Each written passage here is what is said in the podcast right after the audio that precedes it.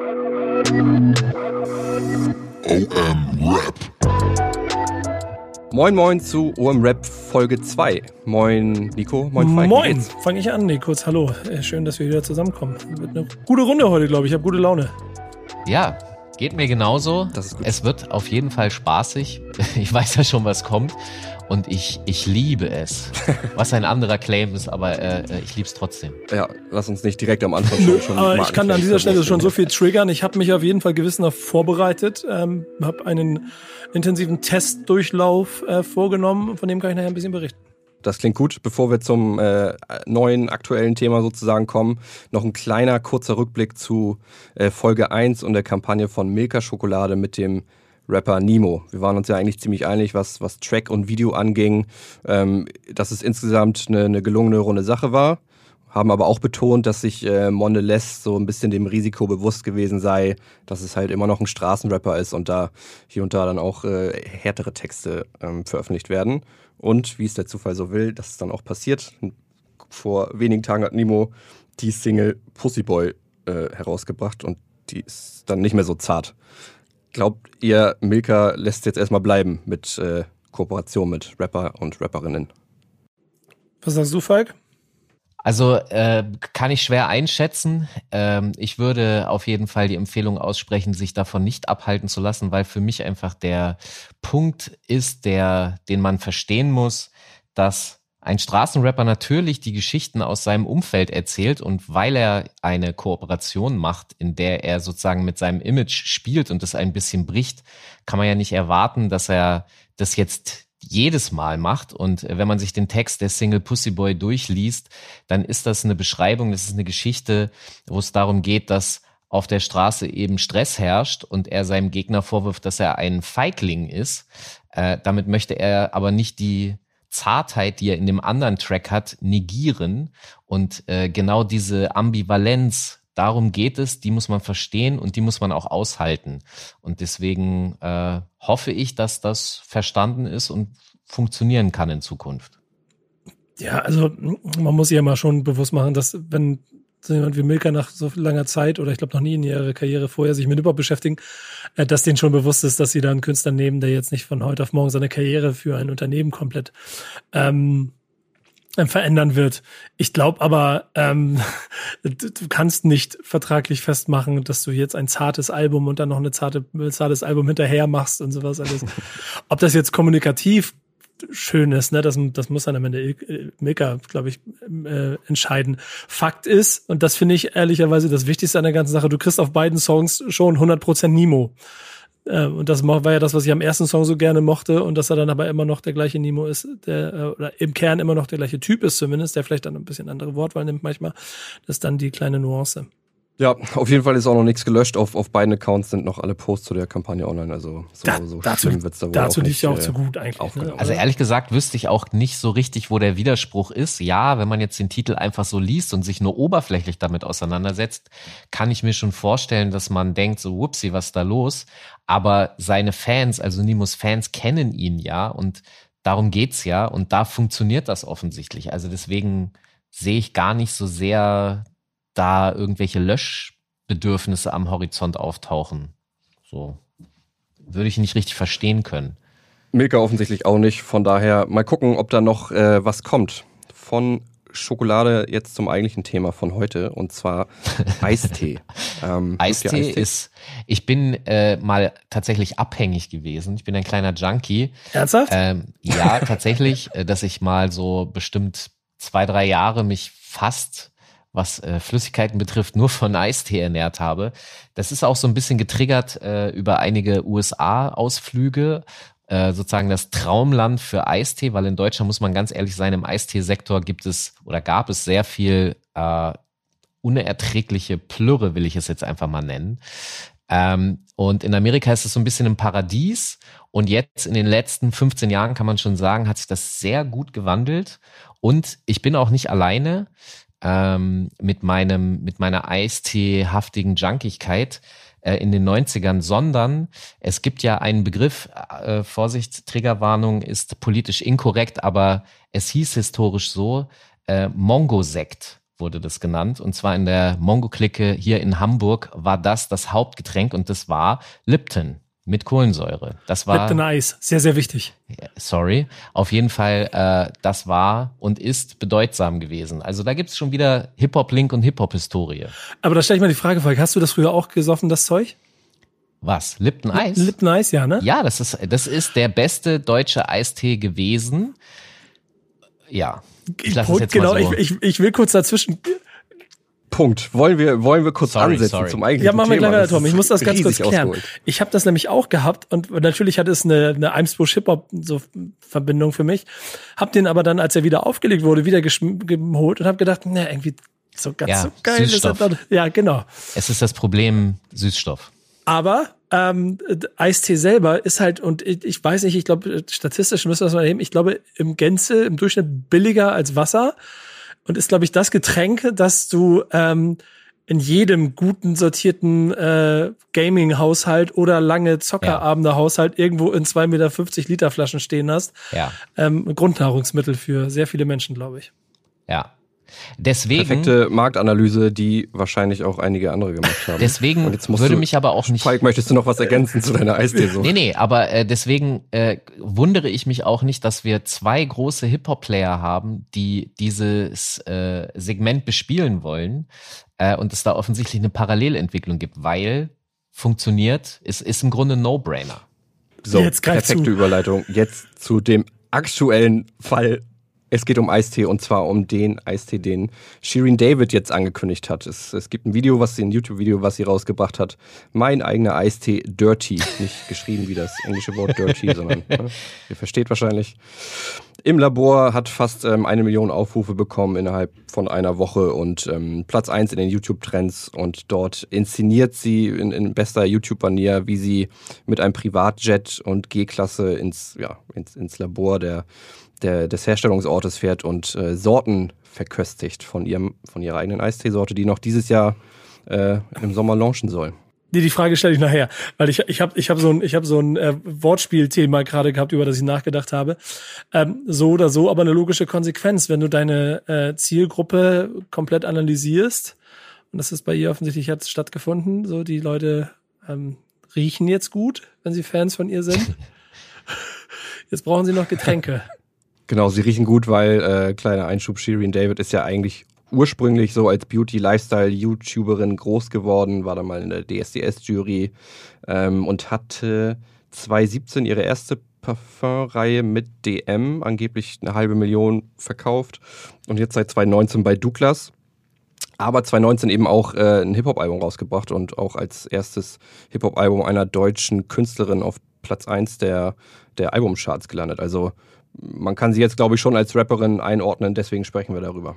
Ganz klare Sache. Also man muss auch äh, versuchen, sich ein bisschen dazu, äh, davon zu verabschieden, dass man äh, Hip-Hop wirklich nur als Rap per Rap-Musik und so betrachtet, weil äh, neben dem Rap gibt es eben diese Hip-Hop-Kultur und dazu gehört eben auch äh, ich nenne es jetzt mal ganz flach, das urbane Umfeld. Das heißt, selbst wenn Shireen David eigentlich nicht rappen würde, ist ja ihr ganzes Image, ihr Auftreten, sie ist eine Repräsentantin der Hip-Hop-Kultur, dieses Inner City Lifestyles. Äh, äh, ich, ich mach's mal wirklich da ganz plastisch.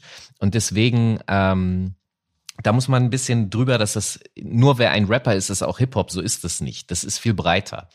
Ähm, und was ich sehr spannend finde, ist, sie hat ja äh, zwei Düfte bei Douglas. Und diese zwei Düfte sind auch unter den zehn meistverkauften Düften letztes Jahr bei Douglas gewesen. Und auch gesamtdeutsch am Markt sind diese beiden Düfte sehr interessant. Und sie hat eine Mechanik, die sie da angewendet hat, die ich, die ich sehr gut und positiv finde, die hat sie jetzt auch übertragen auf den Dirty, nämlich der einer dieser beiden Düfte ist in Zusammenarbeit mit ihren Fans entstanden. Das heißt, sie hat so eine Art Vorauswahl getroffen, so dass sie also immer safe war. Äh, und dann durften die Fans wählen, was denn jetzt ihr Lieblingsgeschmack wäre. Und das macht sie bei diesem Dirty auch. Und diese Interaktivität, die sie mit ihren Fans äh, ausübt, das ist auf jeden Fall sehr smart gespielt. Um mal, die Community ist ja auch einfach riesig, ne? Also sie hat das, glaube ich, auf Instagram in ihren Stories äh, darüber abstimmen lassen, hat da 5,4 Millionen Abonnenten und irgendwie dann in den letzten Tagen auch gepostet. Ihr habt euch für Blueberry entschieden. 250.000 hätten abgestimmt. Also wenn die 250.000 dann auch jeder den Tee kaufen, ist das ja schon mal ein Auf guter jeden Fall. Marktstart. Das ist ja, ne? das ist genau das, was ich meine. Sie gibt den Fans das Gefühl, dass da wirklich eine Teilhabe ist. Und natürlich funktioniert das über die Vorauswahl. Das heißt, sie ist trotzdem immer safe. Und dieser Punkt, ich versuche mir den gerade ein bisschen bei, bei anderen Firmen oder Mitbewerbern vorzustellen und muss zugeben, schwierig. Bei Capital Bra hätte man das machen können. Er hat es offensichtlich nicht so gewählt. Äh, aber den Ansatz, also diese Beziehung, das ist, äh, das ist ein Knaller. Weil natürlich jeder jetzt dahin rennt, der mitgewählt hat und auch jeder, der nicht da mitgewählt hat. Aber jeder will jetzt wissen, ah, wie ist das? Das ist mein IST theoretisch. Das ist richtig smart. Was noch dafür spricht, dass sie, also ist sowieso klar bei den Zahlen und wenn man sie so in den letzten Jahren ein bisschen verfolgt hat, dass sie auf jeden Fall verstanden hat, wie man auf ähm, verschiedenen Plattformen kommuniziert und verschiedene Themen parallel spielt. Sie hat vor ein paar Wochen angekündigt, dass sie am zweiten Album arbeitet und ja, diese Promophasen für T und Album werden wir garantiert sehen, dass sie sich in den kommenden Wochen überlappen und wenn es Musikvideos gibt, wird da vielleicht auch mal ein Dirty auftauchen. Wäre ja, wäre ja Ist die aber logische ein, Konsequenz. ein Produkt, das ja nicht wie ein Parfum vielleicht irgendwann seine, seinen Druck äh, quasi im, im Bedarf verliert, sondern wenn du es richtig machst, dann ist es ein, irgendwann ein Automatismus. Wie besagter, äh, also hätten, hätten damals die Eimsbuscher sich mal ihren eigenen äh, Eistee äh, damals schon einfallen lassen, dann hätten auch eine ganze Generation würde noch bis heute den trinken ähm, und bis heute hinterherlaufen. Also es ist ein bisschen weit gesponnen. Aber ihr habt doch auch Produkte, die ihr vor 20 Jahren kennengelernt habt und die ihr heute eigentlich nur noch deshalb kauft, weil ihr das Produkt kauft und gewohnt, das gewohnt seid. Na, ich, ne, wenn wir, wenn wir zurückkommen auf Lipton, ich würde auch nach wie vor Lipton noch kaufen, jetzt ich persönlich als Kunde, wenn ich genau diese Süßstoffproblematik zum Beispiel nicht hätte. Und was auch interessant ist zu sehen, es gab ja einen, einen kleinen Vorwurf von Capital Bra, der jetzt sozusagen in diesem Marktumfeld anfängt, ähm, Mechaniken, die er kennt aus dem Rap-Umfeld, also sprich Leute zu dissen, anzusprechen, zu sagen, hier, was geht, was geht bei dir, kopiert ihr mich. So, das, ähm, Das war ein Vorwurf von, von Capital Bra an Lipton. Ne? Genau, das war ein Vorwurf von Capital Bra an Lipton. Und das finde ich auch ein faszinierendes äh, Momentum zu betrachten, weil wie will Lipton darauf jetzt reagieren? Also was willst du machen? Das ist nämlich genau die Hip-Hop und die Rap-Mechanik dahinter. Du hast ein, ein Produkt, das natürlich über die Marke Capital Bra personifiziert ist. Oder Shireen David. Das sind diese Personen, Künstler, die selbst Marken sind, die dahinter stehen. Und die können aber eben auch sprechen für ihre Marke. Wie spricht denn bitte Lipton? Was, was, was will Lipton machen, wenn jetzt auch noch äh, Shireen David äh, sich zum Beispiel äh, beklaut fühlen würde? Äh, Man, was will man machen? Man kann nicht reagieren. Also das ist schon mal ein Dilemma, äh, was man betrachten kann bei Markenherstellern für die Zukunft. Wenn in ihren Sektor ein Einstieg passiert, müssen sie sich mittelfristig mindestens etwas überlegen, weil ich sonst, sonst gibt's da automatisch Verschiebungen. Frage mal an euch. Ähm, die Pizza von Capi. Ja. Da waren es ja, glaube ich, über zwei Millionen, die irgendwie verkauft Ich wurden. glaube, sie sind jetzt bei über acht insgesamt. Ja, genau. Okay, okay, aber ähm, gibt, ich bin mir nicht ganz sicher, weil, aber es, es gibt doch auch irgendwo Infos über den ähm, Marken an Marktanteil, ne? Ja, der Dilling. ist, der ist am Ende, die Zahlen waren irgendwie vom, vom letzten Jahr, als ich mir das mal angeschaut hatte. Am Ende wird's Marktanteil technisch jetzt keinem der großen Pizzahersteller wehtun. Da waren es irgendwie Prozentzahlen im, im niedrigen einstelligen Bereich. Gibt, und, und gibt es Informationen darüber, inwiefern der ähm, Eistee von Capital Bra schon Impact auf den Markt hatte? Auch nicht, ne? Also glaube ich, ist es ein schönes Gimmick und es scheint viel Geld drin zu stecken aus Sicht des des Künstlers und damit wird's dann eine Win-Win-Situation. Aber jetzt, um wieder zu- auf Li- Lipton und Name alle anderen Hersteller, ähm, ähm, wird die das wahrscheinlich eher ein bisschen ärgern, aber dann höchstens ein bisschen kratzen. Ich weiß, was du meinst, ähm, aber, und das ist eine, eine Sache, die ich immer zu bedenken gebe. Hip-Hop ist auch mit deshalb als Kultur so erfolgreich, weil es notorisch immer von allen unterschätzt wird. Das heißt, ja, der Marktanteil mag jetzt niedrig sein, aber das ist alles eine Frage von Zeit. Denn äh, an die Hip-Hop-Kultur hat vor Jahren auch keiner geglaubt. Jetzt sitzen wir hier und reden darüber. Und was ich halt gerade meinte, ein Capital Bra hat ganz andere Möglichkeiten und Mechaniken, die er spielen kann, äh, wo er sich sozusagen einhacken kann in den Erfolg. Und das können andere Marken nicht, weil sie keine personifizierten äh, ja, Markenträger da richtig haben. Also was will Lipton machen? Will Lipton jetzt Sammy Deluxe ausbuddeln und ihm einen Deal geben und sagen, battle mal bitte gegen den? Also mittelfristig sehe ich da definitiv äh, den Zwang, irgendwie drauf reagieren zu müssen. Aussitzen kann man es nicht, sonst wird man Nokia. Und, und pass mal auf, dann kommt ja der nächste Punkt, der noch ebenso wichtig ist, ist die Qualität des Produktes. Und ich habe am Wochenende mich damit zum Beispiel beschäftigt, dass ich die Eistees von Capital Bra alle vier nebeneinander gestellt habe und sie durchprobiert habe. Ja. Und bei dem einen oder anderen schon fand, dass sie verdammt süß waren, aber ähm, ich bin ja, was das angeht, auch immer äh, sehr süß und habe gemerkt, es sind einfach coole Tees. Ey, und ich bin jetzt exzellent. schon und ich bin jetzt schon getriggert, dass ich mir denke, wo kriege ich jetzt wieder welche her? Und die sind noch nicht so gut verteilt wie andere, aber mich hat er. Also ich bin jetzt herzlich willkommen in der Gruppe, wenn ihr da draußen auch so seid. Ich bin ab jetzt ab, ab, leicht latent abhängig von dem Brattee. Und wenn sie einen guten Tee macht, dann wird das bei ihr ganz genauso passieren. Ich muss das tatsächlich, also äh, das ist nicht zu unterschätzen, das ist natürlich auch wichtig, dass das äh, Markenprodukt einfach schmeckt. Und ich stimme dir 100% zu, ich habe den Test auch schon gemacht.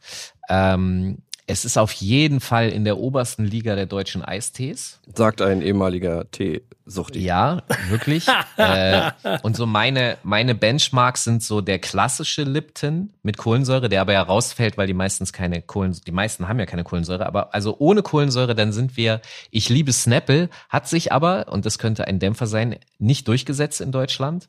Und Twinnings Eistee als als äh, das das ist auch sehr nice. Das sind so meine obersten. Was aber zum Beispiel funktioniert hat, ist Arizona, was ja äh, von denselben Menschen vertrieben wird, die auch Snapple äh, hier hätten nach Deutschland. Also haben sie auch gemacht, aber Snapple hat irgendwie nicht funktioniert. Ja. Bevor wir hier zum zum Geschmackstest äh, werden, würde ich gerne mal auf deine deine oder eure Frage so eingehen, was denn zum Beispiel Marken wie Lipton nun machen könnten. Denn hinter zum Beispiel Shirin Davids Eistee Dirty steckt ja auch kein kleiner Hersteller. Das ist die Drinks More GmbH und das ist eine hundertprozentige Tochter der Krombacher Gruppe, also ein äh, Konzern mit viel Erfahrung. Das sind die, ähm, die Arizona und Snapple nach Deutschland geholt haben. Ne? Und Arizona ist ja sehr erfolgreich.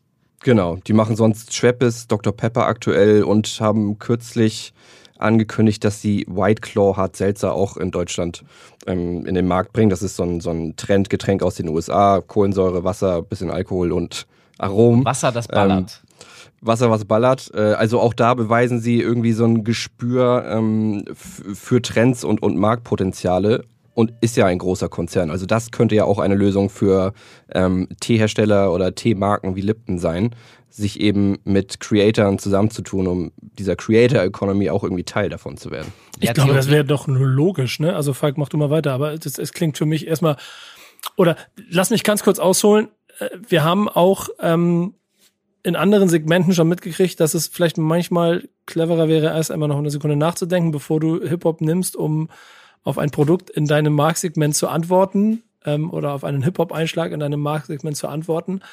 Ähm, in diesem Fall wäre es aber nur logisch, aufgrund der Vielfalt der Influencer und äh, Künstler da draußen, sich den nächsten zu nehmen und mit ihm ein Ding zu machen. Und wenn du dann noch Collabos machst, über die ja jetzt schon spekuliert wird zwischen Capital Bra und, und äh, Shirin David, dann, äh, dann hast du auf einmal eine Macht. Also ich sehe es auch so, dass man ähm, auf jeden Fall reagieren muss, weil sonst, äh, ich, ich, ich stelle mir das sehr anstrengend vor in den Marketingabteilungen, wenn man bemerkt, dass man sozusagen, ich nenne es jetzt mal Friendly Fire, ja, das, das kommt dem vielleicht ein bisschen ähnlich, äh, äh, dauernd da jemand ist, der sich zu Wort melden kann und es wird passieren, wenn, äh, wenn ein Rapper Lust hat mit seiner Marke. Warum sollte er das auch nicht tun? Und äh, sich zu überlegen, entweder eigene Sachen auf den Weg zu bringen, also eigene und mit Collabo, da kann man ja auch zwei Varianten wählen. Ist es mit Shireen David eine Collabo oder eigentlich nicht? Es ist ja ein Joint Venture, das nach außen hin äh, für sie alleine steht. Ihre Fans fragen jetzt auch nicht, mit wem machst du das oder so, sondern das ist ein Shireen David Eistee, der wird so gelesen. Eine Collabo wäre ja tatsächlich so etwas und das sind Sachen, die man sich überlegen könnte ähm, ähnlich wie im Fashion-Sektor bei Sneakern zum Beispiel, wo unterschiedliche Marken miteinander kollaborieren oder gibt es auch ein bisschen, keine Ahnung, Marabu mit einem, einem Keks im Markt und dann gibt es so ein Blend. Ich, so hatte ich Nico auch verstanden, dass das so ein Gedanke wäre, was wäre, wenn Shirin und, und Capital Bra sich sozusagen zusammentun würden. Ja, aber dann wäre es ja noch schlimmer für äh, äh, Arizona oder Lippen. Also für Arizona wahrscheinlich nicht, weil ich sag mal so, durch die Collabo wäre ja ein Angriff auf Arizona geblockt, ja, wenn man mal ganz strategisch denkt. Ähm, aber Lipton sehe ich jetzt gerade, weiß ich nicht, sehe ich gerade schwierig. Ich meine, die gehören zu Unilever, ne? Die, wenn sie wollen, werden sie schon irgendwie irgendwas rausfeuern ja, aber können. Ähm, aber was passiert, wenn man nicht reagiert als Konzern, kann man ja gerade bei Capital Bras Eistee sehen, weil dahinter steht eben kein großer Konzern oder keine große Gruppe wie Krombacher, sondern ich weiß nicht, ob extra dafür gegründet, die Unibev GmbH, dahinter irgendwie die Erwin Dietz GmbH, die machen normalerweise Fruchtsäfte. Also das ist jetzt, würde ich sagen, typisch deutscher Mittelstand und alles andere als so ein großer Player, der einfach die Chance erkannt hat und mit Capital Bra diesen Eistee Wisst ihr was? Ich glaube, dass die einzige tatsächliche Erkenntnis ist daraus, äh, das, was auch der Grund ist, warum wir uns hier jetzt immer regelmäßig zusammensetzen und zu reden, dass man die Codes richtig liest, versteht und sie für sich umsetzt. Ähm, denn äh, es gibt natürlich individuell für jeden die Möglichkeit, ähm, da draußen, wenn das Thema Hip-Hop nun mal so präsent ist, es auch mit seiner Marke in Verbindung zu bringen. Man muss halt immer genau wissen, wie man es macht ja. und was man es macht. Und jetzt eine Übersprungshandlung, äh, statt Shirin David jetzt Katja Krasavice zu nehmen und den nächsten Tee zu machen, ähm, kann sicherlich genauso funktionieren, weil sie kurzfristig auch ziemlich viel Reichweite hat. Es wäre natürlich dann aber strategisch schon mal interessant, sich grundsätzlich darüber Gedanken zu machen, was ist eigentlich das Unternehmen, wofür stehen wir, was ist die Tradition und dann ist äh, darauf abzupassen, was im Hip-Hop los ist und äh, inwiefern es da Matches gibt oder auch nicht. Und, ich, und dazu muss man bereit sein. Und ich gebe genau, und ich gebe da auch nochmal zu bedenken, ähm, man darf das wirklich nicht zu klein denken. Also wir brauchen jetzt einen Rapper, der, der Rap-Songs macht. Das ist zu klein gedacht, weil das trifft nicht das, was draußen passiert und was wir wahrnehmen, also dieser Wandel und das Disruptive, was wir da jetzt erleben, das kommt nicht nur daher, dass jemand Rap-Songs schreibt, sondern das ist die Hip-Hop-Kultur insgesamt. Und ich musste zum Beispiel gerade an Montana Black denken, der ja nun als Gamer, äh, du hast es vorhin schon angesprochen, äh, äh, das Standardgetränk vieler Gamer, der wäre natürlich auch so eine Idee, die man hätte. Dann könnte man jetzt sagen, ja, aber der ist ja nicht Hip-Hop. Doch, der ist Hip-Hop. Das ist genau das, was ich meine. Hip-Hop als Kultur ist viel größer und umfassender, als es sich den meisten erschließt. Und deswegen ja, Analyse, nicht überhasten ähm, und vernünftig gucken, was man da machen kann, wie man das spielen kann und will. Und ich ich glaube, einen Augenblick kann man das schon noch aussitzen, aber es wird nicht angenehmer werden. Vor allem, wenn Capital Bra äh, sich wirklich öfter sozusagen beklaut fühlt, weil eine ähnliche Tendenz hat man ja gesehen bei Dr. Oetker.